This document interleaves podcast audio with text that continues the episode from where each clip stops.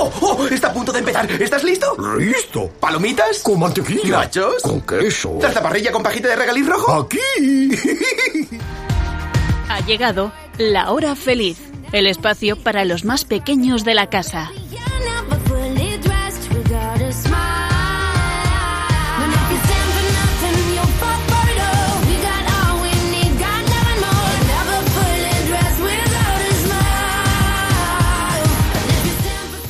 Hola amiguitos, ya estamos aquí un jueves más para pasar un rato muy entretenido y divertido, gracias como no a la colaboración de Elena, Blanca, Nuria y Sonia. Muy buenas tardes chicas, ¿qué tal?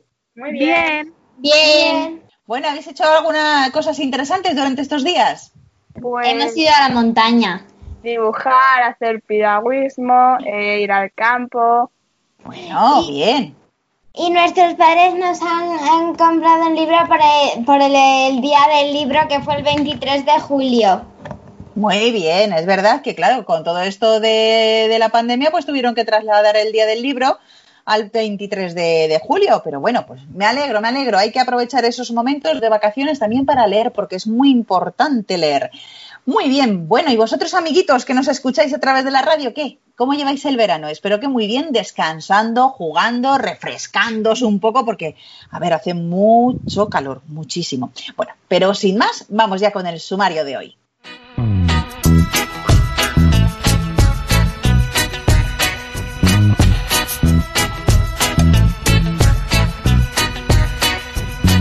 Hoy vamos a hablar un poco sobre la fiesta de la Asunción de María a los cielos y conoceremos la vida de Santa Clara de Asís.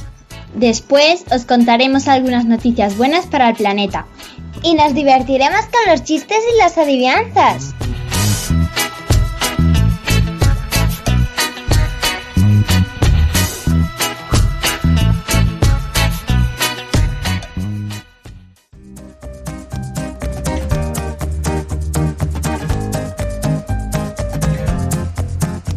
La oración es un medio desconocido y sin embargo el más eficaz para restablecer la paz en las almas y para proporcionarles la felicidad, ya que sirve para acercarlas al amor de Dios.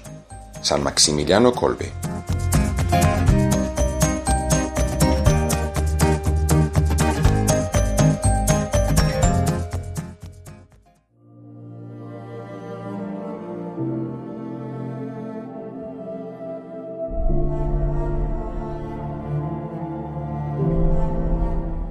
Dios Todopoderoso y Eterno, que hiciste subir al cielo en cuerpo y alma a la Inmaculada Virgen María, Madre de tu Hijo.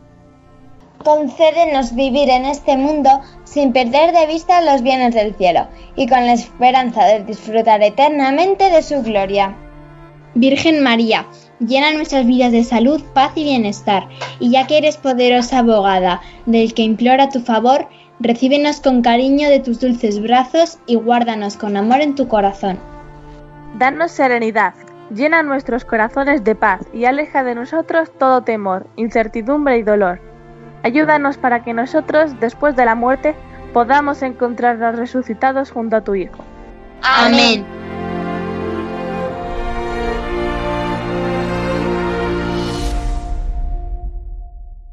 Bueno, con esta oración, amiguitos, le pedimos a la Virgen que nos ayude en nuestro caminar, pero también nos acordamos de ese día tan especial que vamos a celebrar, que será el 15 de agosto, la Asunción de la Virgen María en cuerpo y alma a los cielos.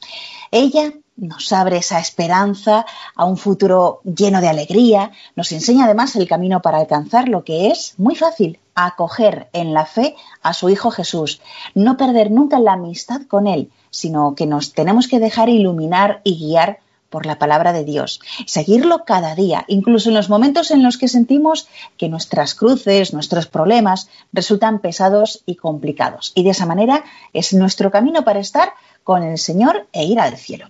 Y bueno, como ya os contamos en, otros programas, eh, fue el 1 de noviembre de 1950 cuando el Papa Pío XII declaró este dogma de la Asunción.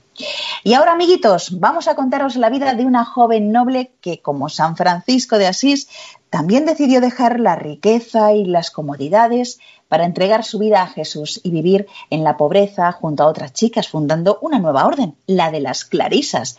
Y hace dos días, el 11 de agosto, pues celebramos su día. Seguro que ya muchos sabéis que hablamos de Santa Clara de Asís. Pues vamos a conocer en este día su vida.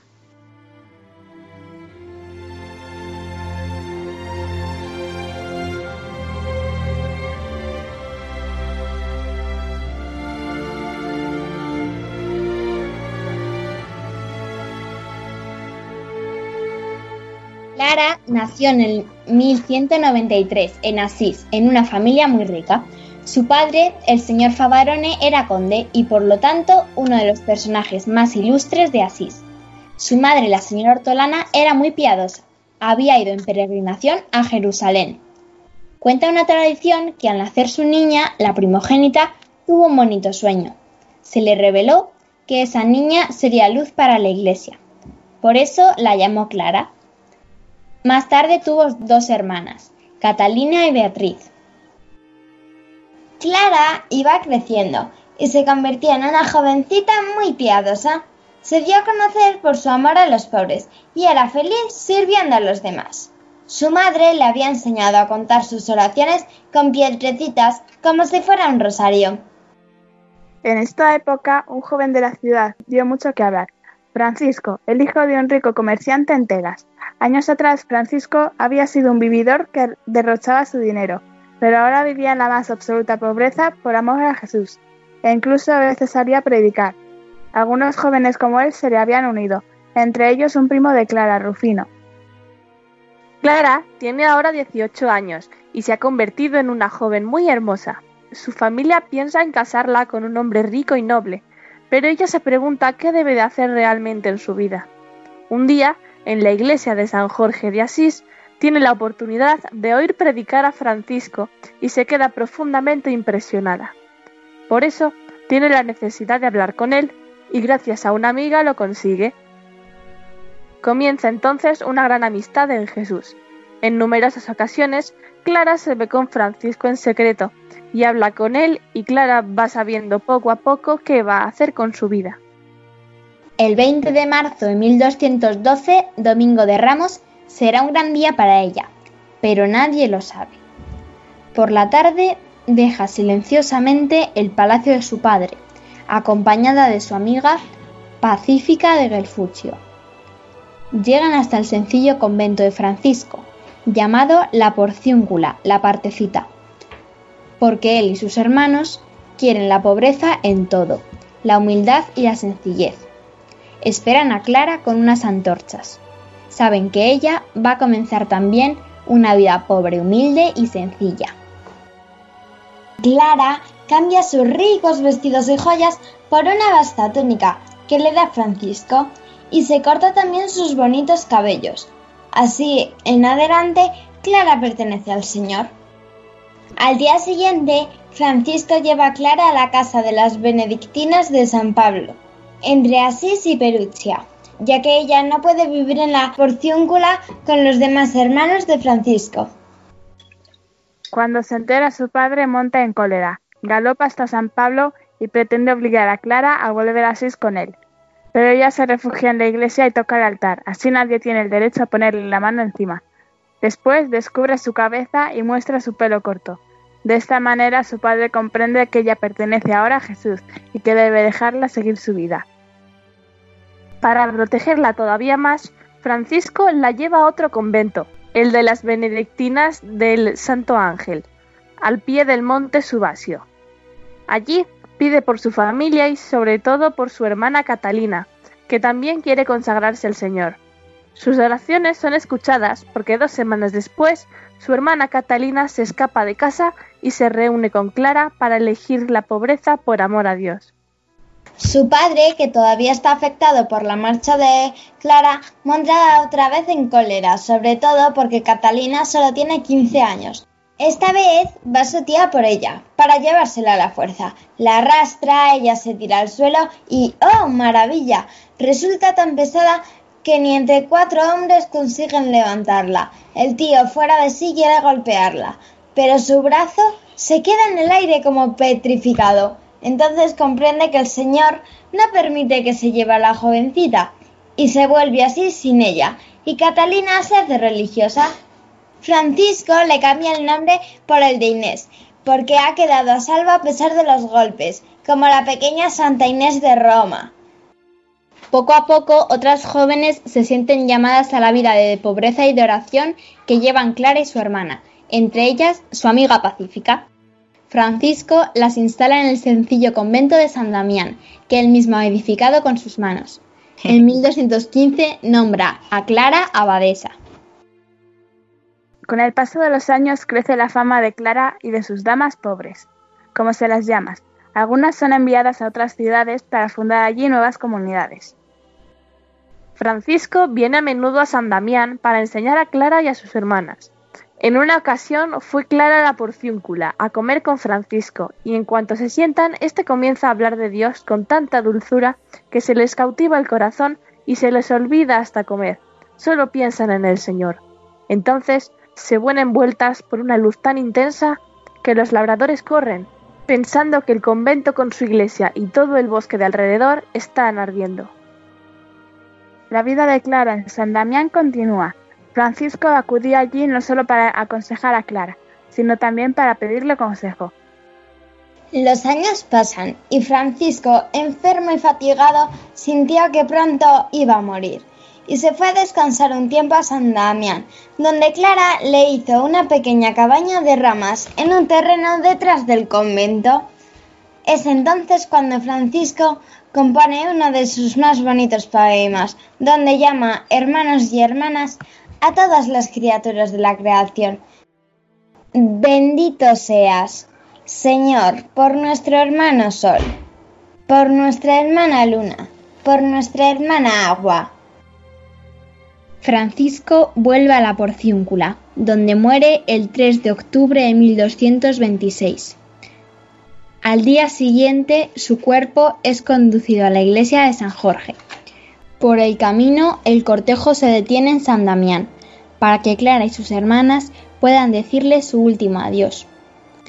En 1288, el Papa Gregorio IX declara santo a Francisco. Clara es de salud frágil, cae enferma muy a menudo y debe guardar cama. Sin embargo, no pierde nunca su alegría y su paciencia. Encuentra su fuerza en la oración. Ama el silencio que le permite pensar en Jesús, recordar los consejos de Francisco y meditarlos en su corazón. Además, nunca está sin hacer nada. Es muy habilidosa para bordar e incluso cuando está enferma sigue bordando. Por eso es la patrona de las bordadoras. Ella medita mucho sobre el extraordinario misterio de la misa. Jesús que se hace presente bajo la apariencia de la hostia. Clara a menudo ora ante el sagrario, donde la comunidad custodia, como en un tabernáculo, el cuerpo de Cristo. Un día de 1240, unos sarracenos, al servicio del emperador Federico II, atacan San Damián. Las hermanas no tienen armas para defenderse. Clara, confiada, va sencillamente a buscar el sagrario que guarda el Santo Sacramento, y en la ventana del convento lo presenta a los asaltantes. Estos, presos de pánico, huyen. En el espíritu de Clara no hay mejor defensor que Jesús. Más tarde, Asís es expuesto a otro ataque y la población tiene miedo. Los soldados enemigos acampan ya al pie de los muros de la ciudad. Las damas pobres van a rogar al Señor en su capilla para que el Señor evite la catástrofe. De repente se desencadena una terrible tempestad que se abate con una violencia inusitada sobre el campamento de los enemigos. Unas tiendas son incluso arrastradas por el viento. Los soldados huyen. Asís se ha salvado. Las gentes de la ciudad están convencidas de que deben su salvación a la oración de Clara y de sus hermanas. A sus ojos, pase lo que pase, es ya una santa a la que aman y respetan. Clara no sale prácticamente de su convento, y sin embargo es ya famosa en lugares alejados. Ella mantiene correspondencia con personas a las que aconseja para su vida espiritual. Una de las personas a las que escribe cartas es la hija del rey de Bohemia, la princesa Inés. Las palabras de Clara tocan tan profundamente su corazón que termina dejándolo todo y convirtiéndose en una dama pobre. Y funda su convento en Praga en 1230. Hoy es Santa Inés de Praga. Con el tiempo, algunos miembros de su propia familia se reúnen con Clara. Un día tiene la gran alegría de acoger entre sus hermanas a su madre, la señora Hortolana. Clara tiene ahora 58 años.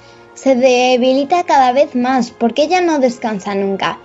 En la Navidad de 1252 no puede levantarse para ir con las hermanas a la misa que se celebra en la casa de los hermanos, en Santa María de los Ángeles, y lo siente de todo corazón. Pero sorprendentemente ella puede contemplar en la pared de su dormitorio toda la celebración de la Eucaristía, como si ella estuviera allí presente. De ahí que Clara sea la patrona de la televisión. El 11 de agosto de 1253, Clara muere apaciblemente, alabando al Señor. Te bendigo, Padre, por haberme creado. Su cuerpo es depositado en la iglesia de San Jorge, donde ella escuchó la predicación de Francisco que cambió toda su vida. Años más tarde, se emprendieron unas monumentales obras para transformar el edificio en lo que es ahora la Basílica de Santa Clara.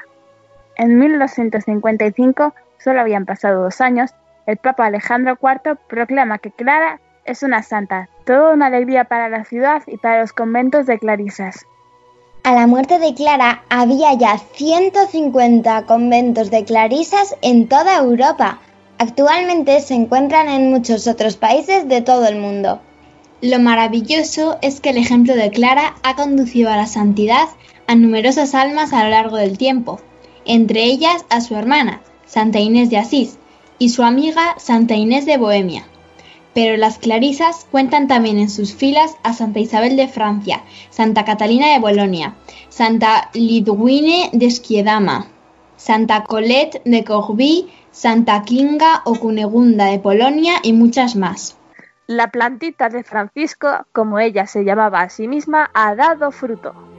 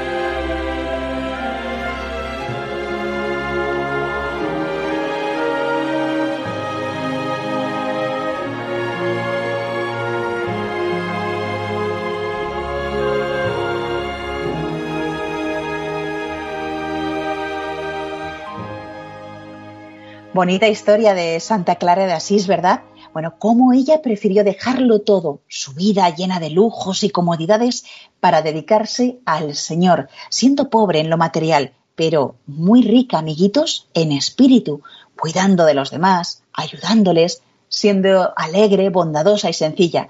Y por todo ello la gente de su tiempo la admiraba y la quería. Y nosotros, pues tenemos en ella un ejemplo a seguir para ser mejores y ver lo que es de verdad importante en nuestra vida y también a nuestro alrededor. Ser sencillos, amables con los demás y ayudando en la medida de nuestras posibilidades y siempre, siempre con Jesús en nuestro corazón.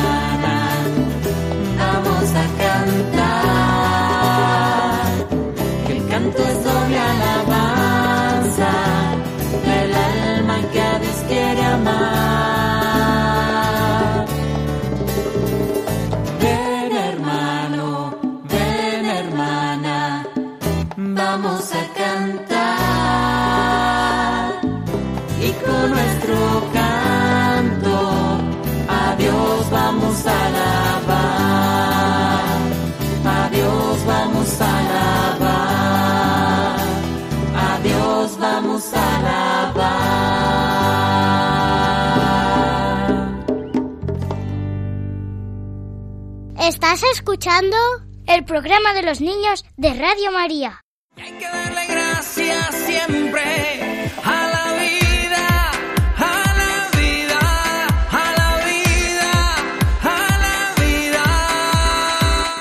Naturaleza con cabeza. Oye, abre tus ojos, mira hacia arriba, disfruta las cosas buenas que tiene la vida. Abre tus ojos, mira hacia arriba, disfruta las cosas buenas que tiene la la la la la la la la la la la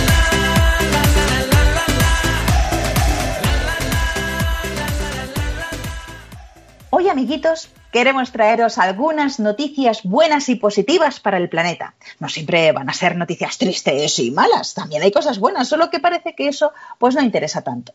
Yo espero que os gusten y que, bueno, nosotras esperamos que os gusten y que os animen a seguir cuidando cada uno de nosotros en la medida de lo posible de la naturaleza, de los animales y de todo lo que tiene que ver con este mundo en el que vivimos. Bueno, pues vamos con estas noticias buenas y empezamos con Elena. Cuéntanos esas noticias buenas.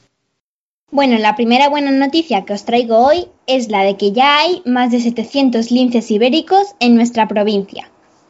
El lince es uno de mis animales favoritos, pero estuvo a punto de extinguirse a principios de este siglo. Pero tras 20 años de trabajo e investigación, la cifra ha pasado de menos de 100 a más de 700 ejemplares, distribuidos por España y Portugal. Por supuesto, todavía queda mucho por hacer para que el lince ibérico quede lejos del peligro de la extinción, pero poco a poco se irá consiguiendo. Muy bien, pues ya veis, pero es que también tenemos más animales eh, pues que han estado extinguidos o en peligro de extinción y de ello nos habla Blanca. Bueno, en las Islas Galápagos, que están en el Ecuador, eh, una especie que se daba totalmente eh, que se daba totalmente extinta ha vuelto a resurgir. No se había visto ningún ejemplar desde 1906, pero una expedición científica ha descubierto una hembra de esta especie desaparecida. Encontraron una tortuga gigante llamada Chelonoidis fantasticus. Por ahora que sepamos, esta tortuga está soltera en el gran archipiélago, pero su hallazgo crea la esperanza de encontrar más ejemplares como ella. Muy bien, y bueno, más animales que tienes, ¿verdad? Sí, en, Noruega una subespecie de renos ha sido restaurada casi totalmente después de haber estado muy cerca de la extinción. Y es que entre finales del siglo XIX y principios del XX, este reno fue muy cazado y su población empezó a desvanecerse.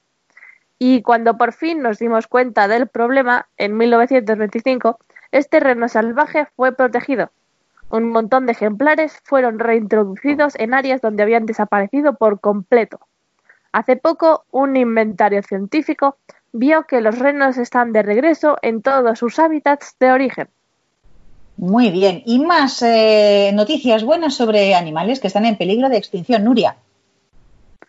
Bueno, en mi primera noticia habla de las, de las saigas. Es un animal de Kazajistán. Eh, este animal es un tipo de antílope. En la última temporada de cría nacieron un gran número de ejemplares de esta especie en peligro de extinción.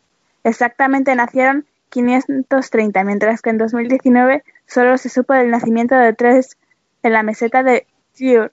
Había 2.065 en los años 80 y en 2015 había solo 1.900, por lo que esta, esta nueva temporada de cría fue bastante buena para esta especie. Segunda noticia es de una rapaz en peligro de extinción de Estados Unidos, los pigargos de cabeza blanca.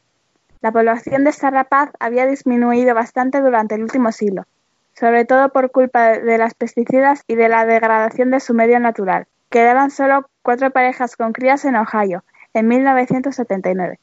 Pero los esfuerzos que se hicieron a mediados del siglo XX han dado sus frutos. En febrero y marzo de este año se encontraron 707 nidos en Ohio. Como veis, amiguitos, hay buenas noticias, sobre todo para esos animales que estaban en peligro de extinción. ¿De qué nos hablas tú, Elena? A finales del año pasado se aceptaron más, le más leyes de protección en 170 países del mundo, que protegían 35.000 especies de animales y plantas que han estado a punto de desaparecer. Una gran noticia para el futuro de la naturaleza de nuestro planeta. Y vamos con más noticias buenas sobre el tema de las energías, Blanca. En Australia, la ciudad de Sydney empezó a funcionar con energía completamente renovable. Esta gran ciudad de más de 250.000 habitantes consigue toda su energía de las plantas de energía solar y de energía eólica. Y esto aporta muchísimos beneficios, porque recurrir a estas energías evitaría la emisión de 20.000 toneladas de CO2 al año y ayudaría a economizar hasta 500.000 dólares australianos. Mucho dinero, fijaros ¿eh? lo que se puede hacer con estas energías renovables. ¿Y qué más nos puedes contar tú, Elena, sobre este tema? Pues esta noticia va de que el 14 de diciembre de 2019 se produjo un hecho excepcional. Por primera vez en la historia, toda la electricidad de la parte española de la península se realizó sin quemar nada de carbón. Esperemos que con el paso del tiempo nuestro mundo vaya siendo un poco más renovable y limpio cada vez. Pues sí, lo esperamos, la verdad, amiguitos. Bueno, yo creo que es cosa de, de todos, ¿eh? de poner ahí todos de nuestra parte para que este mundo sea más limpio. Es decir, que si salís al campo, por favor, por favor, no tiréis las cosas al suelo. Llevar una bolsa de plástico y vosotros lo metéis ahí y luego en casa lo echáis a la basura, ¿vale? No lo dejáis en el campo que luego pues pueden provocar incendios o problemas de alimentación de los animales de la zona. Bueno, pero hemos hablado de energías renovables y vamos a seguir un poco con este tema porque Nuria nos quiere contar otra noticia buena. Esta noticia va sobre cuatro ciudades que fomentan el uso de la bicicleta. La primera ciudad es Utrecht, que está en los Países Bajos. En esta ciudad holandesa de un poco más de 350.000 habitantes, casi el 40% de los trayectos diarios se realizan en bici. Al haber tantas bicis, las autoridades locales construyeron el, establecimiento más grande de bicis del mundo. En Copenhague, más de la mitad de los habitantes van a trabajar o estudiar en bici. Entre 2006 y 2008, en Sevilla creció rápidamente el ciclismo urbano. Actualmente Sevilla cuenta con 120 kilómetros de carriles bici. La última ciudad es Montreal, en Canadá. Es una de las ciudades norteamericanas que fomenta el uso de la bicicleta. Cuenta con 780 kilómetros de ciclorrutas. Bueno, amiguitos, ya sabéis que la bici es muy buena para hacer deporte, además eh, no contamina y podemos incluso hacer el Camino de Santiago en bici. Si no lo habéis hecho, pues es genial. Hombre, a mí me duele un poquillo el ir tanto tiempo en bici, pero vamos, que si vosotros os gusta y os encanta, os animo a utilizar la bicicleta porque puedes ver muchos lugares de una manera pues que está muy bien, sin contaminar. Y mmm, otra buena noticia que nos va a contar. Pues sí, otra buena noticia es que actualmente en el mundo hay más árboles que hace más de 35 años. Este fue el descubrimiento de un estudio que analizó los datos que se enviaban los satélites desde 1982 hasta el 2016. Se dieron cuenta de que el número de árboles que se perdieron en las áreas tropicales es más pequeño que el número de árboles que hay en las regiones templadas, boreales o polares y además hubo un incremento de 2,24 millones de kilómetros cuadrados de árboles en 35 años, árboles nuevos al equivalente de la superficie de Dinamarca. Bueno, interesante chicos, pues como veis son buenas noticias, no van a ser todo malo. Sí es cierto que hay que cuidar que haya árboles en todas partes. ¿Por qué? Porque donde hay árboles hay oxígeno y si hay oxígeno respiramos mejor y tenemos menos enfermedades. Eh, a ver, que está muy bien que se hayan repoblado sitios de regiones templadas, boreales o polares, pero también, amiguitos, cuidado con esos incendios que se provocan en algunos sitios eh, de las áreas tropicales. Eh, pues los bosques siempre tienen que cuidarse, sea donde sea. Así que a cuidar, amiguitos, estos árboles. Buenas noticias, pero tenemos que seguir trabajando en ello. Y terminamos ya con Sonia, de qué, buenas noticias nos vas a contar hoy. Pues ya os voy a hablar del perro que más botellas ha reciclado. ¿Alguna vez os han dicho la expresión eres más raro que un perro verde? Para los que no sepáis qué significa, significa que eres muy raro, ya que un perro verde no existe. Pues bien, en la última parte están equivocados, porque el libro Guinness World Records 2017 le puso este apodo a Tubi. Es un, es un Golden Retriever y es el perro que más botellas ha reciclado del mundo. Recogió más de 26.000 botellas de plástico que aplastó con los dientes antes de entregárselas a su dueño. ¿Y a qué viene esta ficción? Pues es que durante sus paseos este perrito prefería recoger botellas que palos. Se puede decir entonces que Tubi es un perro verde. Y os voy a poner otro ejemplo de animales que reciclan, que no son verdes sino oscuros. En varias ocasiones que he visitado el Zoo Aquarium de Madrid durante la exhibición de los osos marinos y como parte del entrenamiento, el entrenador tiraba una botella de plástico al agua como si no se diera cuenta y los leones marinos la recogían y luego le regañaban. Así concienciaban a todo el mundo de que es muy importante no tirar las botellas al mar, porque estropeamos la vida de los que viven en ella, en este caso los leones marinos. Pues muy bien, amiguitos, estas buenas noticias que hoy nos han contado Elena, Blanca, Nuria y Sonia. Y ya sabéis que hay que seguir trabajando para cuidar mucho de este mundo en el que vivimos y concienciaros, por favor, de no tirar las basuras por ahí. Para eso tenéis las papeleras ¿vale? Y si no, pues en la basura de vuestra casa, no pasa nada, pero no tiréis nada, ni en el monte, ni en el mar, ni por allí, donde vayáis vosotros andando. Bueno, pues... Es una bolsita para tirarla. Eso es, como dice Nuria, hay que llevarse una bolsita para luego tirarla en el sitio correspondiente, en la basura. Estupendo, pues nada, amiguitos, vamos a continuar con el programa de hoy. Bien, bosqueología elemental. Esto se llama árboles. La naturaleza manda de nuevo.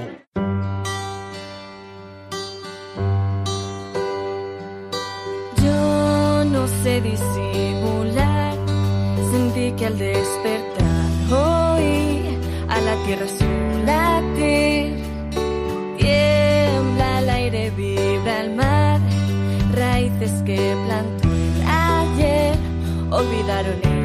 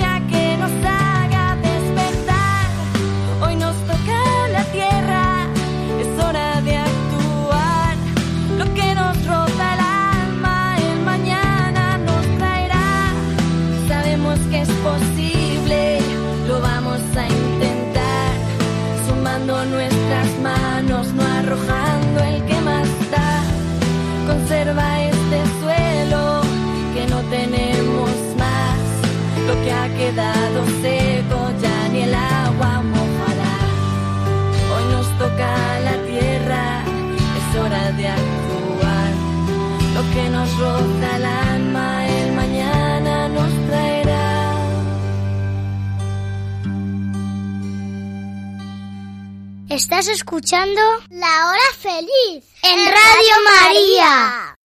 Reír no más hasta reventar. A mí reír me gusta sin descansar. Chistenanzas. Humor me da el más y más reír. No tiene ninguna gracia. Buen humor,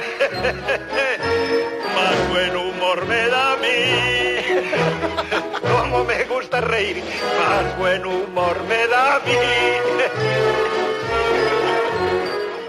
Muy bien, amiguitos, llegamos ya a esta última sección del programa de la hora feliz. Y vamos a comenzar con las adivinanzas. Blanca, ¿nos dices la tuya? Soy esbelta y orgullosa y tengo bastante humo.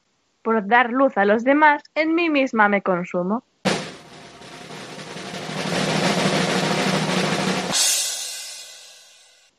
La llama. No. ¿La cerilla o la vela? Sí.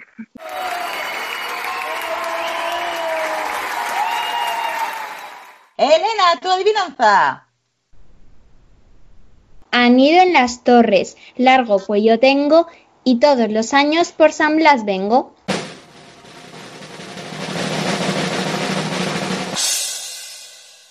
La cigüeña. cigüeña. Sí,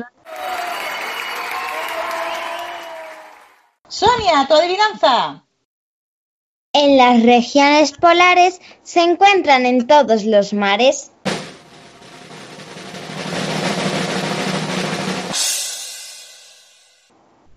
las ballenas, No, las, Las focas, focas. no, las morsas. no. El hielo. Sí.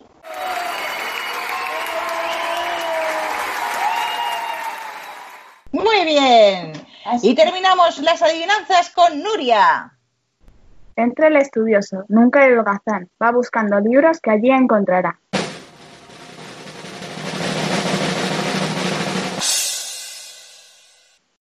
Escuela. Nope. La La biblioteca. biblioteca. Sí. Muy bien. Pues pasamos ya con los chistes. Papá, papá, ah, ¿te- ¿recuerdas que para comprarme el iPhone 5 tuve que vender tu coche? Sí, pues acaba de salir el iPhone 6. A casa ahora mismo. De eso quería hablarte. Nuria, tu chiste. Iba una hormiga con un elefante y la hormiga le dice al elefante, elefantito, elefantito, ¿quieres un dulcecito? Después le dice, elefantito, ¿quieres un vasito de zumito?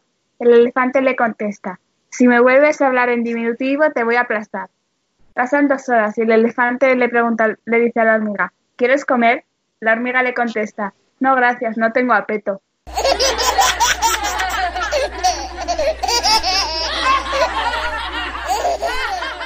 Madre mía.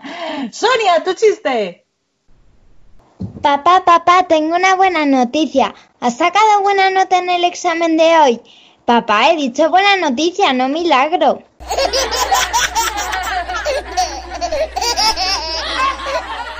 Y terminamos los chistes con Blanca. Se abre el telón. Primer acto. Hay un pelo en la cama. Segundo acto.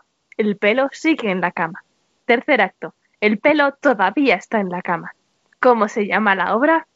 El bello durmiente.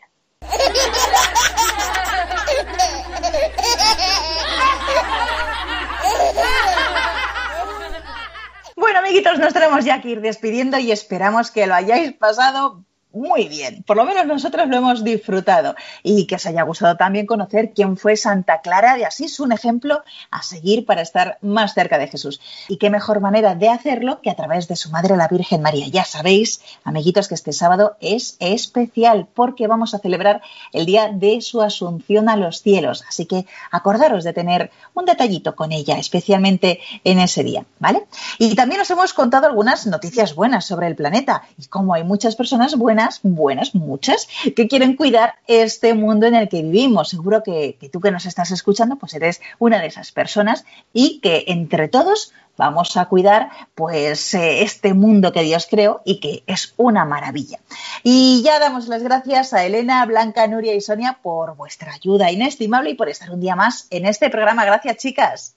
De nada y adiós. Adiós. Bueno, y vosotros, amiguitos de la hora feliz, os recordamos que podéis volver a escuchar este programa de nuevo u otros anteriores que ya hemos realizado en el podcast de Radio María. Para ello tenéis que entrar en la página web www.radiomaria.es y tenéis que buscar La Hora Feliz Yolanda Gómez. Y nos volveremos a encontrar, si Dios quiere, dentro de dos semanas. ¿Y vosotros sed buenos? Sí, sí se puede. Sí se puede. Un fuerte abrazo para todos y ser felices.